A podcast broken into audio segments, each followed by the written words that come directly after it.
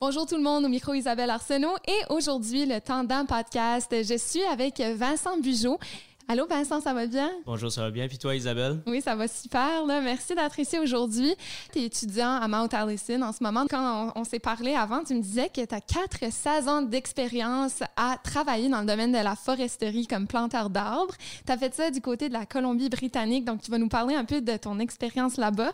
Aussi, tu as travaillé dans une miellerie comme guide et comme apiculteur aussi. J'ai bien hâte de savoir qu'est-ce que tout ça, ça veut dire. Là? Ouais. Donc, euh, si on commence par ton expérience, euh, euh, du côté de la Colombie-Britannique. Qu'est-ce qui t'a poussé à vouloir aller planter des arbres là-bas?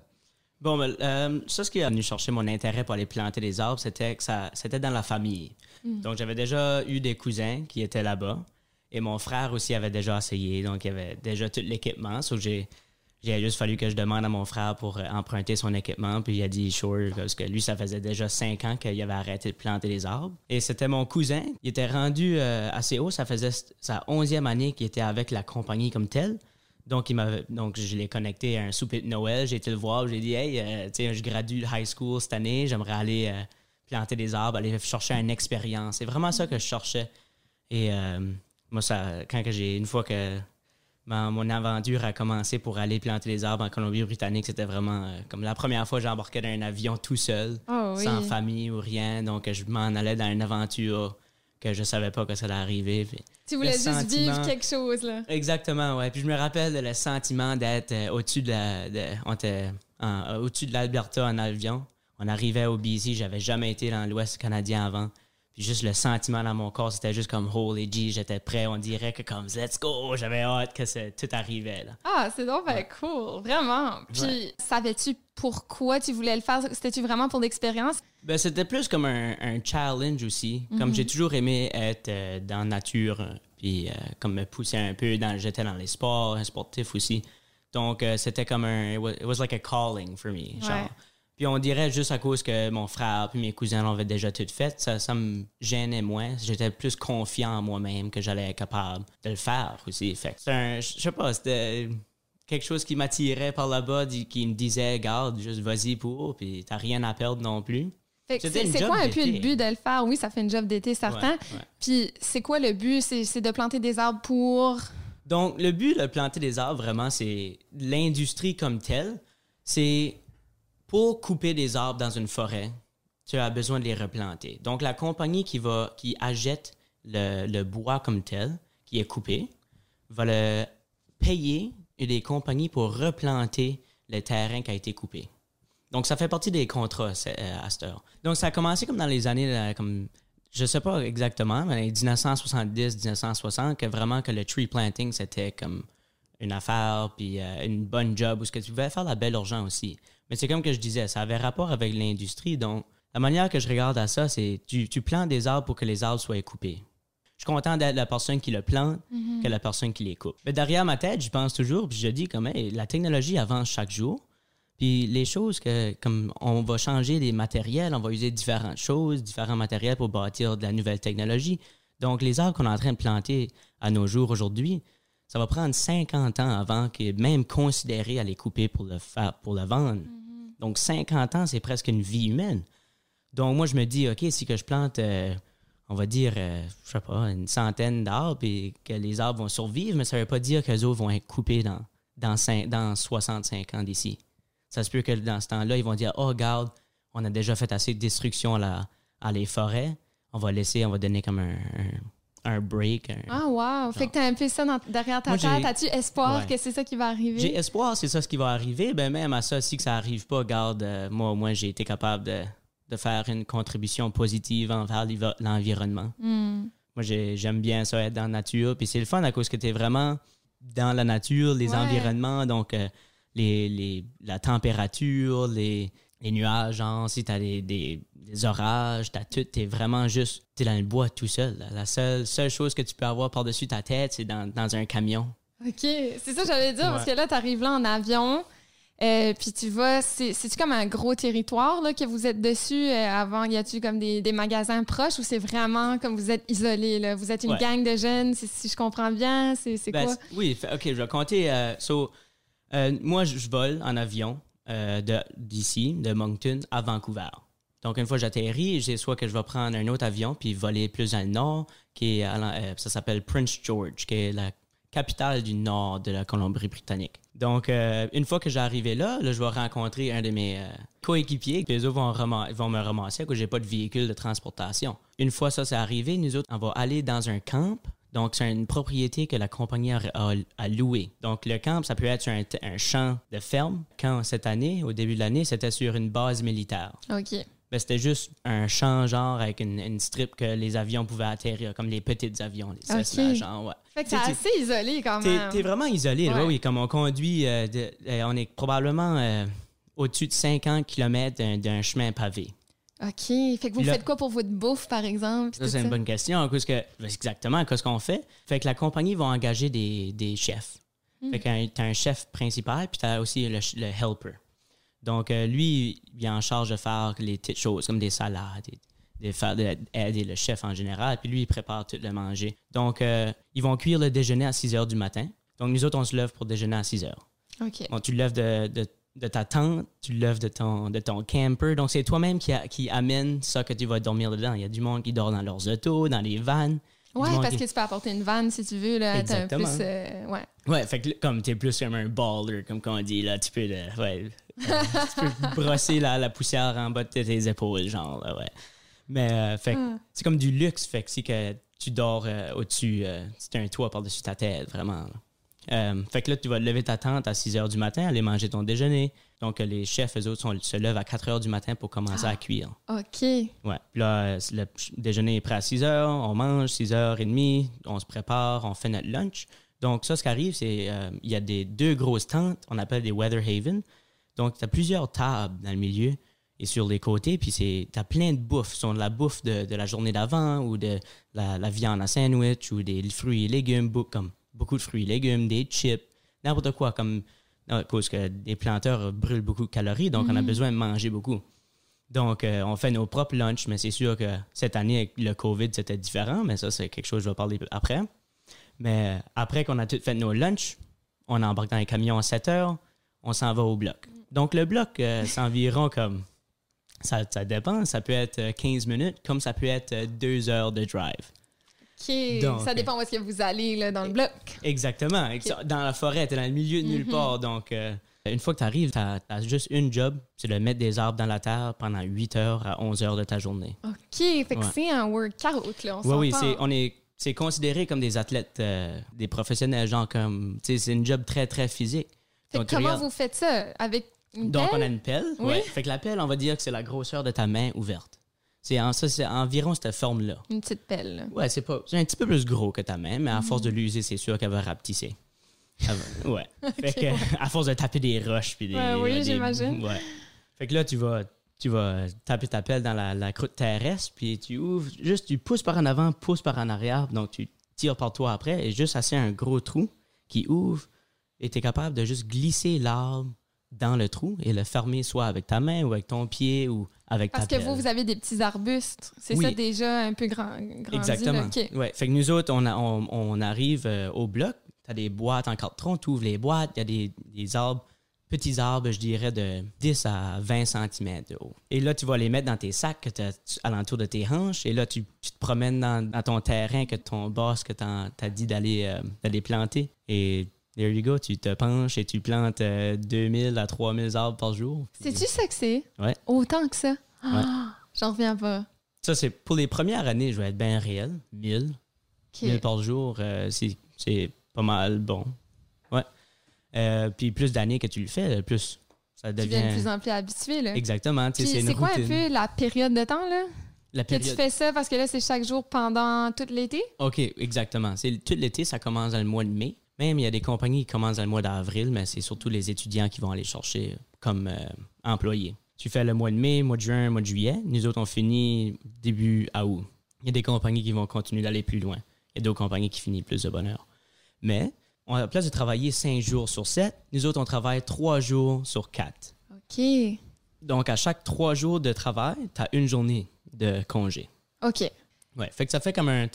T'as vraiment un, un break, genre. C'est vraiment comme un, sport extrême. C'est- ben, un sport, c'est pas vraiment un sport. c'est- l'endurance, C'est exactement, c'est Mhm. l'endurance. Puis ton corps devient vraiment fatigué de, de te, de te pousser chaque jour puis de planter à cause que tu es payé par production. Donc, le plus que tu te pousses, le plus d'argent que tu te fais. OK. Donc, c'est ça la motivation de, te pousser encore de plus en plus. Que Hey, tu regardes. quelque chose. Puis toi, t'as tellement aimé ça que t'as décidé de retourner. Là. Ben, Qu'est-ce qui t'a comme fait retourner une autre année? Ben, Ou trois autres années? là? Ouais, ouais, trois autres années, c'était euh, c'était vraiment. Ils m'ont dit que pour aller planter des arbres, c'est vraiment comme un, euh, c'est un investissement de deux ans, de deux étés. Donc, tu veux aller pour ta première été, tu vas pas faire plus d'argent que ça. Tu vas faire comme un, un salaire minimum que tu aurais travaillé pendant. Euh, tu travaillerais avec une, une crème à glace. ou OK, n'importe où. Là. Ouais, ouais, tu sais. Fait que euh, c'est ça pour ta première année à cause que Mm-hmm. tu es vraiment en train d'apprendre. Fait que tu sais, il y a des journées où tu vas peut-être te faire, euh, je sais pas, euh, 60 dollars dans une journée. Ou... Fait que là, t'es Pour comme beaucoup de travail. pour là. beaucoup de travail, puis tu sues, puis tu, tu pleures, puis tu, tu coupes, tu te saignes. puis Ah oui, les premières ouais, journées, ouais. tu dois avoir mal. euh. Ouais, ouais, ouais. Fait que, ben, les premières journées, la compagnie, comme nous autres, euh, on fait, un- on appelle ça euh, un slow start. Donc, on va juste aller travailler pendant quatre heures la première journée de tout. Donc, tu peux pas, tu peux te pousser assez, mais tu veux pas trop, non. C'est c'est comme vraiment mettre ton corps, de le préparer, genre, dans- pour, euh, pour la longue saison qui est environ 70 jours de, de travail. C'est ça, c'était un investissement de deux ans. Puis là, ma deuxième année que j'ai été, c'était vraiment comme un holy jeez, comme tu, tu vois vraiment, tu vois les autres faces que tu avais vues l'année d'avant. OK. Donc, c'est comme, c'est comme un- une chaleur que tu, tu ressens dans toi. Donc, tu, tu te sens comme une famille à cause que tu passes ton temps dans le bois. Tu passes comme tu es toujours avec ce monde-là. Donc, tu les apprends vraiment euh, qui ce qu'ils sont puis qui ce que toi t'es aussi. Et euh, sur- surtout, euh, fait, que les, fait que vraiment, c'est l'expérience que j'ai puis les personnes que je retourne aussi. Mais aussi, c'est l'argent. Ça, c'est une belle job pour l'été. Moi, je trouve. euh, Parce que là, ton profit, je pense que c'est ça que tu étais en train de dire avant, comme au début, tu commences au salaire minimum, mais Ouais. avec les années, c'est le plus que tu en fais, le, le- le mieux que ça va aussi à ce niveau-là. là. C'est Exactement, encourageant. Puis qu'est-ce que vous faites dans vos temps libres? Dans nos temps libres, bonne question. Fait que là, euh, dans nos temps libres, d'habitude, on va en ville. Donc, euh, nos temps libres, comme ça, c'est la journée qu'on est de congé. Mhm. Donc, le- à cause qu'on n'a pas de manger qui est fait pour nous autres ces journées-là. Donc, on n'a pas le choix d'aller déjeuner, dîner et souper en ville. OK. Donc, euh, tout le monde embarque dans les camions. Les camions vont en ville. Les autres, ils ont besoin de se faire laver, de se faire remplir de gaz. Ils ont besoin de, faire euh, la maintenance ou changer leurs pneus. Ou... Euh, Moi, j'aimais bien aller à un petit café puis rester là pendant heure, deux heures, puis aller sur l'Internet, faire quelque chose. Ta journée de congé, là, tu, ça te tente pas de faire grand, grand Ah, chose. Tu es pas mal magané, fatigué, là, surtout si t'as poussé. là. Plus la soirée d'avant aussi, c'est d'habitude, euh, des, des moyens party. Là. Ben, c'est ça que j'allais demander. Vous, euh, avec, euh, vous faites des feux de camp puis des affaires comme ça. là. Exactement, ouais. ouais. Mais ça dépend aussi à cause que des euh, les feux de forêt, donc des fois on a Ouais. des. Pas. Ben, il faut faire attention, là, parfois. Exactement, ouais. Cause que tu veux pas faire? On a comme des fois des propriétés qu'on va rester dessus que le propriétaire comme tel veut pas. Mhm. Donc, euh, comme que je disais au début de la journée euh, du podcast, c'était qu'on a resté sur une base militaire. Donc, le propriétaire de la base militaire a dit qu'il voulait pas de feu. Donc, on n'avait aucun droit de faire de feu et c'était comme pas mal plate à cause que là, comme.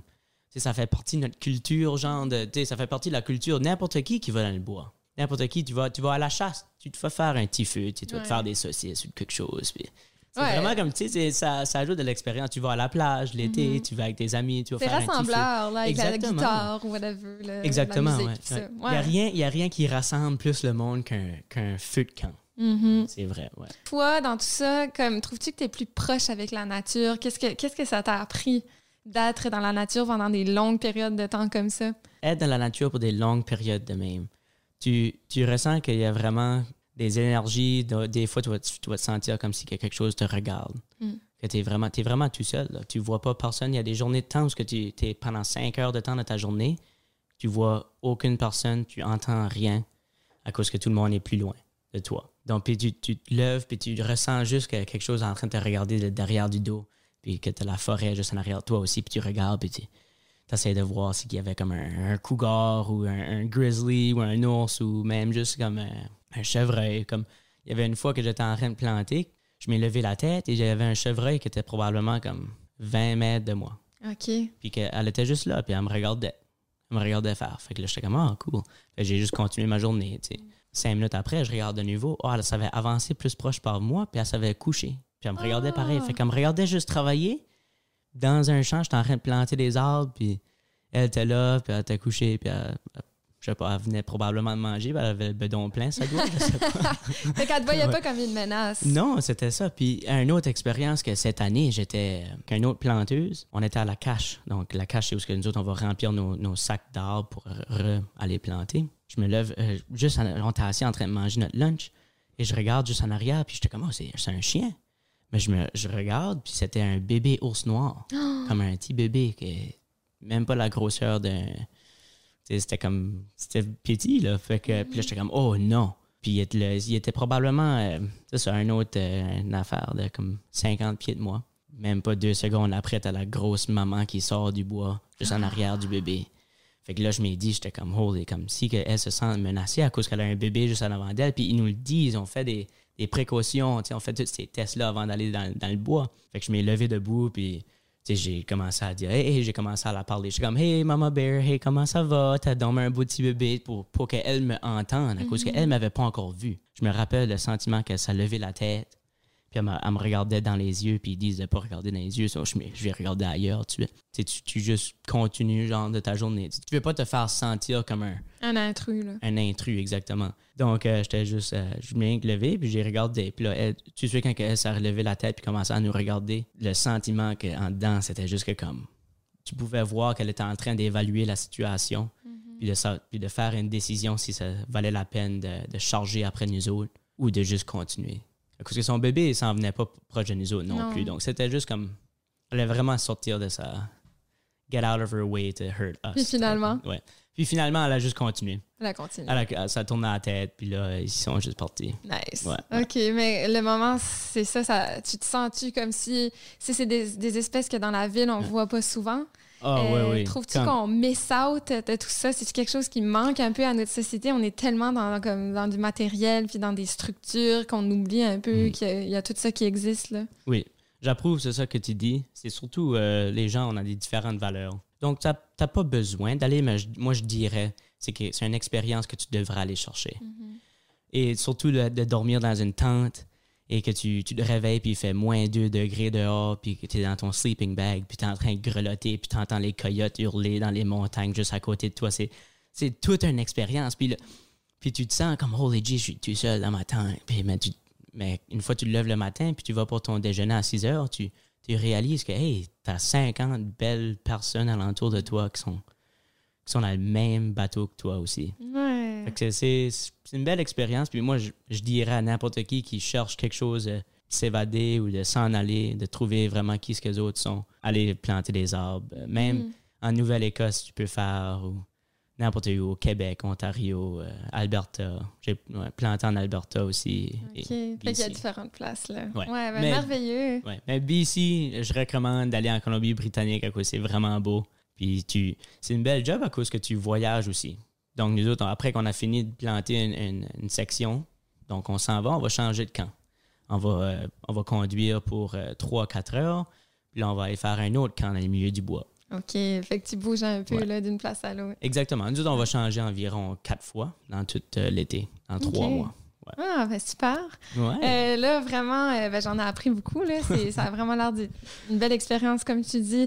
Euh, là, on va aller dans une autre dimension parce que tu dis que tu as travaillé deux ans et demi aussi dans une miellerie. Ouais. Euh, Explique-moi un peu tout ça. Tu étais un guide de, comme apiculteur, c'est ça? Oui. So, pour commencer, la connexion, c'était le propriétaire qui était à le temps, Jacques Levesque. Il a vendu la miellerie à Charlot, OK. au Nouveau-Brunswick. Ouais. Donc, euh, ma mère le connaissait et euh, puis mon frère avait travaillé là pour deux ans. Donc, moi, j'ai pris sa place quand que lui est parti planter des arbres. C'est comique. à cause Ouais. que- ouais. Il Fait y a que comme quand- le cycle qui continue. Là. Exactement, ouais, ouais. J'ai commencé quand que j'étais au high school, donc euh, je travaillais l'été là. Fait que euh, je travaillais dans les jardins, je travaillais alentour des ruches un peu. Pour ma première année, j'étais plus comme le helper. Moi, j'apportais les matériels qu'il y avait besoin, du camion, à où ce qu'étaient les ruches. Et des fois, je levais des boîtes. Euh, j'ai appris euh, une chose, c'est de de de pas échapper une boîte avec plein d'abeilles dedans à tes pieds. Donc, ça m'est arrivé une journée, j'étais en train de tenir une boîte qui était probablement 50 livres, je dirais. T'as probablement alentour de 10 000 abeilles là-dedans. Et il y a une abeille qui m'a piqué sur le doigt. Donc, moi, j'ai enlevé, mon, j'ai enlevé ma main de Par la, réflexe. ex- par réflexe. Donc, la boîte, euh, tu peux pas tenir une boîte de 50 livres juste avec une main, donc ça, l'a ça a tombé à mes pieds. Et j'ai décollé à courir, puis c'était comique à cause que moi, j'ai décollé à courir, puis crier, puis les deux autres, eux autres ont resté, sont comme cinq pieds à côté de moi, là. Eux autres, ils ont juste resté assis là, ben relax. Moi, j'ai décollé à courir. Fait que, anyway, puis là, moi, je- moi, je qu'est-ce m'ai fait, fait piquer? moi, je m'ai fait piquer pas mal. ouais. Je m'ai fait non. piquer probablement une 20, puis je portais le, le- l'habit d'apiculteur aussi. Mais ils ont été capables de, de me percer, de, de me piquer à travers où ce que ma peau touchait. Fait que Puis là- le- la morale de l'histoire, Ouais. c'est-tu que t'aurais dû rester tranquille, même si t'as échappé la voile? Exactement, ouais. À cause que les autres sont même sont fait piquer, je pense. Un des autres s'est fait piquer trois fois, puis l'autre s'est fait piquer cinq fois. Puis moi, à cause que 20 j'ai décollé à courir, puis crier, moi, je m'ai fait piquer comme une cinquantaine de fois. Ah, ah, ah. Fait c'était quoi ton rapport un peu avec les abeilles quand tu as travaillé là? Qu'est-ce que tu as découvert? Parce que souvent, on a tendance à vouloir courir, avoir peur, Ouais. mais C'est vraiment de, de. Faut que tu regardes ton, comme, tes émotions. Faut que, tu, faut que tu contrôles tes émotions, ton énergie que tu dégages. À cause que les abeilles, c'est ça ce que, mon- que Jacques Lévesque m'a vraiment appris, c'était que c'est vraiment avec ton énergie que tu dégages alentour d'une ruche. À cause si que tu es, si que t'es bien relax, c'est comme que je disais avec l'ours. Donc, tu as besoin d'être bien relax et, et juste être comme, oh, je viens de me faire piquer, Ah, c'est correct. ça- C'est pauvre, elle, elle vient, elle vient de, de perdre sa vie à cause qu'elle elle voulait défendre sa ruche. Mais ça, c'est pour ça qu'on utilise la, la boucane aussi, pour, pour calmer les, les abeilles. Donc, euh, c'était vraiment, ouais, de, de contrôler tes émotions, puis de vraiment essayer de rester calme Ouais. dans les situations où tu aimerais paniquer. Donc, Et ouais. euh, je suis curieuse de savoir parce que je- pour faire comme une cuillerée de miel, ça prend combien d'abeilles? Pour une cuillerée de miel, mais là, ça, ça, ça- il y a beaucoup de rapports qui jouent là-dedans. Ça, Mais c'est que ça prend des énormément d'abeilles, hein, je Oui. pense, pour faire un peu, un peu de miel. Oui, oui, ça prend, je pense, c'est trois abeilles pour faire une goutte. Une goutte. miel. Fait que là, et euh, ça en prend, là. Ouais. c'est- c'est très, c'est très précieux. On apprend ça aussi de plus en plus, là, que- Ouais. qu'il faut faire attention de sauvegarder, ben, de protéger nos abeilles. Fait que vous autres, y avait-tu des fleurs aussi que vous plantiez pour tout, pour Non, ça ou vous voulez nous laisser juste aller dans le... Nous autres, on- c'est au Jacques Lévesque, lui, il avait des ruches à travers vraiment de Charlot, de, de Blackland jusqu'à McLeod, Project Hamilton. Donc, lui, il y avait vraiment tout le territoire là. Oh, wow. Donc, euh, les ruches, eux autres, vont aller euh, polliniser, aller chercher du nectar pour al- alentour d'un radius de 3 km de leur ruche. OK. Donc, si tu mets toutes tes ruches à la même place, tu mettrais une centaine de ruches, ben là, il va manquer de nu- nutrition. Donc, tu veux les séparer. Donc, euh, puis c'était vraiment comme euh, des, euh, des fermiers, des fois, c'était un échange à cause que Jacques avait besoin de mettre ses abeilles en quelque part, qui avait besoin d'aller récolter du miel. Du miel. Donc, c'était comme un échange. Comme, hey, je vais mettre mes ruches là, je vais te donner un pot de miel en, en retour. Puis lui gagnait, Jacques gagnait aussi à cause qu'il y avait plus de miel qui retournait, à cause qu'il utilisait les fleurs et les jardins des, des, des voisins, tout ça. La ce que la grosse urgence vient de dans les apiculteurs, c'est la pollinisation. Donc, la pollinisation, c'est quand il y a des fermiers de, bleuets, de, de sarrasins, tu as des fermiers, besoin d'avoir un polliniseur pour former le fruit comme tel. Donc, des fermiers vont appeler, euh, des apiculteurs vont dire Hey, euh, j'aimerais louer tes ruches pendant deux semaines et dire OK, ouais, euh, je vais te charger ça ici, ça et ça. OK, right on. Fait que nous autres, quand on va transporter les ruches de où ce qu'ils sont à la ferme de Bleuet, que nous autres, on allait à Chipagan et la Mecque. Ça arrive, tout, arrive le soir, parce que tous les, tous les abeilles retournent à, la, à leur ruche, la même ruche. Ah oui, ils sont Ouais, intelligents. ouais, ils sont capables de sentir, ils utilisent. ouais. On arrive le soir et on met un, un petit, euh, comment- c'est comme un screen door, puis nous autres, on visse ça là et on met les, les ruches sur un trailer et on part. OK. puis on arrive vers les petites heures du matin, vers une heure du matin, et là, on enlève les ruches, on enlève le- le- la petite porte de screen, et le lendemain matin, les abeilles commencent à polliniser. Mais ils vont pareil retourner à leur ruche à cause qu'ils utilisent la senteur. donc. Nous autres, on parle pas de nos ruches. Mais ça, c'est la monoculture. Donc, c'est comme si que je te dirais, OK, Isabelle, tu vas juste manger des carottes pendant deux semaines. Tu vas pas aller chercher toutes tes nutritions, toutes tes protéines que tu as besoin. Mais c'est la même chose pour les abeilles. Donc, on dit dans le monde, les abeilles commencent à. On perd nos abeilles, on perd ci, on perd ça. Mais c'est. Regarde ce qu'on est en train de faire à la planète. On est en train de, comme. d'enlever la biodiversité que les, êtres vivants ont besoin, incluant nous. C'est quelque chose que j'avais remarqué, comme euh, une fois qu'on rapportait les ruches de la, de la pollinisation des, des champs de bleuets ou des champs de sarrasin, les ruches sont un petit peu plus faibles. OK, parce qu'il y avait tout le temps la même, le même, les mêmes nutriments du même aliment. Fait que- Exactement, c'est ouais. intéressant, ça. Mais ça, une autre chose qui est intéressante, c'était la, la saveur de ce miel. Vu que les abeilles utilisaient juste une sorte de nectar environ, qui était le bleuet. Donc, on a commencé, Jacques a commencé à vendre du miel de bleuet. Qui OK, goûtait, à ce point-là. oui, ça goûtait différent. Comme euh, lui, il ajoutait rien, là. D'autres, euh, la- la- le procès d'enlever la, enlever le cadre de miel, le mettre, euh, d'enlever la couche de cire, tu le fais et tu le mets dans un centrifuge. Le centrifuge tourne, ça use la force du centrifuge pour euh, envoyer le miel partout. Et ça, ça coule dans un bain. D'autres, on va passer le miel à travers des filtres pour enlever comme des fois, il y a des abeilles dedans, des bébés abeilles, des Ouais, des larves petites ou n'importe quoi. là, ouais, ouais. exactement. Là, on va le pomper direct dans des, dans des pots. Fait que Donc, c'est a- euh, frais comme ça. Là. Ouais. Ouais. C'est non pasteurisé aussi, parce que c'est antibactérial et c'est très, très bon pour la santé. Des compagnies comme euh, industrielles vont pasteuriser le miel. Ouais, donc euh, c'est moins naturel. là. Ouais. Fait que c'est- tu recommandes ajouter- d'acheter local. euh, Ah, 100 Ouais, oui. Puis tu, tu vas goûter vraiment une différence, puis tu dis ça comme tu es en train de manger et de. le- le- les, qu'est-ce que les fleurs alentour de toi t'ont donné. Ouais. Puis le fruit du travail d'abeilles qui ont travaillé très, très fort aussi. Exactement, là, pour ouais. te donner cette une cuillère de miel. Exactement, Ouais, c'est ouais. très impressionnant.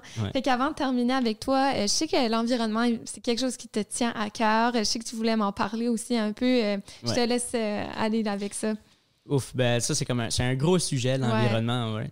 Euh, c'est vraiment pour l'environnement, si tu regardes ça, de où est-ce que l'humanité comme telle s'en va avec l'environnement, c'est comme un, c'est un peu euh, épeurant comme que, comme qu'on dirait.